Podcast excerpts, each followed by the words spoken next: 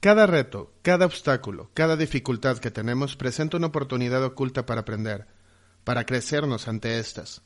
Claro que también nos pueden destruir.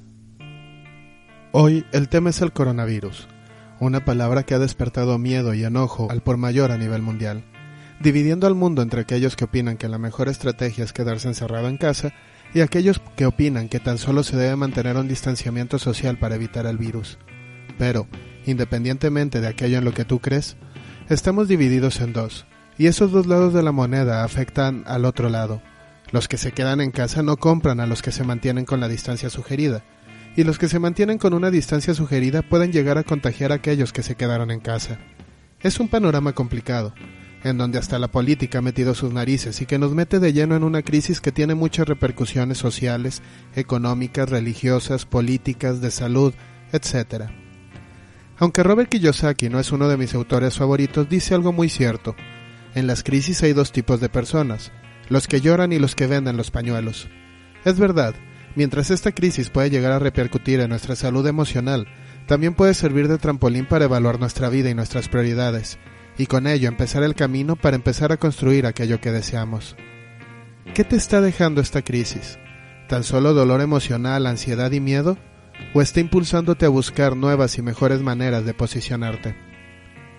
Toda crisis tiene el secreto para acercarte a lo que deseas, sea esta una crisis de salud, económica, de relaciones amorosas, de trabajo, etc. Pero para poderlo hacer, necesitas tener la capacidad para adaptarte a las crisis en lugar de esperar que la crisis se adapte a ti y a tu modus vivendi. Muchos ese es precisamente el error que cometen, esperar que las cosas se adapten a ellos, pero ¿por qué lo hacen? En la gran mayoría de las ocasiones lo hacen por miedo, porque están centrados en una meta, y cuando ven que esa meta se complica o puede fracasar, entonces el miedo los desborda por miedo a perder aquello por lo que han trabajado y en lo que se han esforzado tanto. Esto es completamente normal, pero entonces, ¿cómo evitarlo? Cuando el foco de tu atención es una meta que te has propuesto, enfrentas tres tipos de obstáculos a vencer. Los primeros son los obstáculos impersonales, es decir, aquellos que no tienen relación contigo. Los obstáculos personales, es decir, aquellos que sí tienen que ver contigo y que aparte evolucionan para seguir complicando las cosas. Y finalmente los obstáculos internos, las creencias que tienes de ti y de cómo funciona el mundo. El día de hoy quiero centrarme en los obstáculos impersonales, ya que es algo como lo que estamos viviendo en estos momentos. Nadie tiene control de la pandemia que estamos enfrentando, y sin embargo a muchos puede hacer que sus pequeños sueños se derrumben.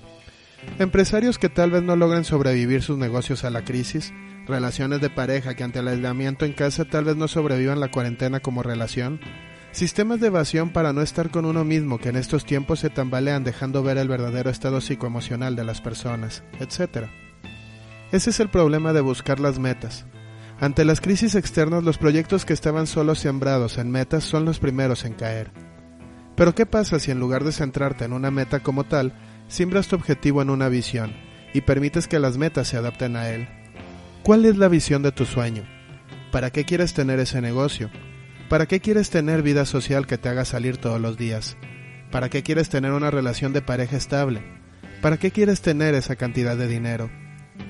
El preguntarte el para qué te lleva a encontrar qué es lo que estás buscando satisfacer realmente qué es lo que te está impulsando en primer lugar y ese para qué te lleva a una segunda pregunta. ¿De qué manera puedo cubrir esa necesidad que siento? Y al hacerte esta pregunta, puedes ver que no existe una respuesta única, una meta única, sino que existen muchas opciones para cubrir esa necesidad. Por ejemplo, ¿para qué quiero abrir un negocio de computación? Para dar servicio a otros en sus necesidades tecnológicas y disfrutar el proceso ya que es algo que me encanta ¿De qué manera puedo cubrir esa necesidad de dar servicio a otros en sus necesidades tecnológicas y disfrutar ese proceso? Puedo abrir una tienda donde venda computadoras. También puedo abrir una tienda de servicio de redes. También puedo abrir una consultoría que permita atender problemas técnicos, etc. Tal vez te hiciste esa pregunta al poner tu tienda de venta de computadoras y por eso decidiste abrirla. Pero ante el panorama que estamos viviendo, tal vez esa tienda ya no es posible que siga funcionando entonces, ¿de qué otra manera puedo cubrir esa necesidad? Al centrarme en mi necesidad y no en mi meta únicamente, me permite poderme mover hacia una nueva opción ante la crisis sobre la que no tengo control.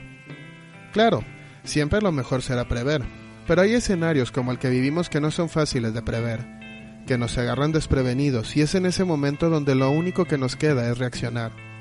En el escenario ideal del ejemplo que te di, la persona tal vez habría previsto algo así y hubiese empezado con su tienda de computadoras al mismo tiempo que daba consultoría en línea o telefónica, para que en el momento de la crisis no le pegara de lleno.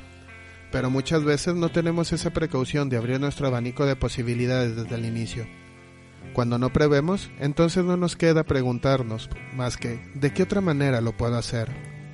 Como siempre te lo digo, no es una solución mágica, es solo el inicio del camino y siempre necesitarás estar dispuesto a sacrificar tu comodidad para construir. Deberás estar dispuesto a enfrentar tu apatía y procrastinación para empezar a tomar acción de forma disciplinada. Pero algo es seguro, pero algo es seguro. Siempre será más fácil tomar acción si eres consciente de que lo que te está moviendo es cubrir una necesidad y no solamente mantener viva una meta. Te comparto mi posición. Eso es justamente lo que busca este podcast. Hacer una nueva forma de llegar a ti para seguir brindándote nuevas herramientas para avanzar hacia lo que deseas en tu vida. Ya que esa es mi necesidad, aportar a otros para devolver algo de lo que en un momento se me dio a mí. Y eso lo puedo hacer de manera presencial o por este nuevo medio que la crisis me ha convencido de comenzar a explorar. Si te sirvió de algo esta reflexión, apóyame a llegar con más personas. Suscríbete a mi canal de iVoox y compártelo con aquellos que crees que les pudiera servir. Y mándame en redes sociales tus comentarios. Me encuentras como Coach Roberto Urbi, con B grande e Y en Facebook, y como Roberto Urbi en Twitter, Instagram, Vimeo y TikTok. Hasta la próxima.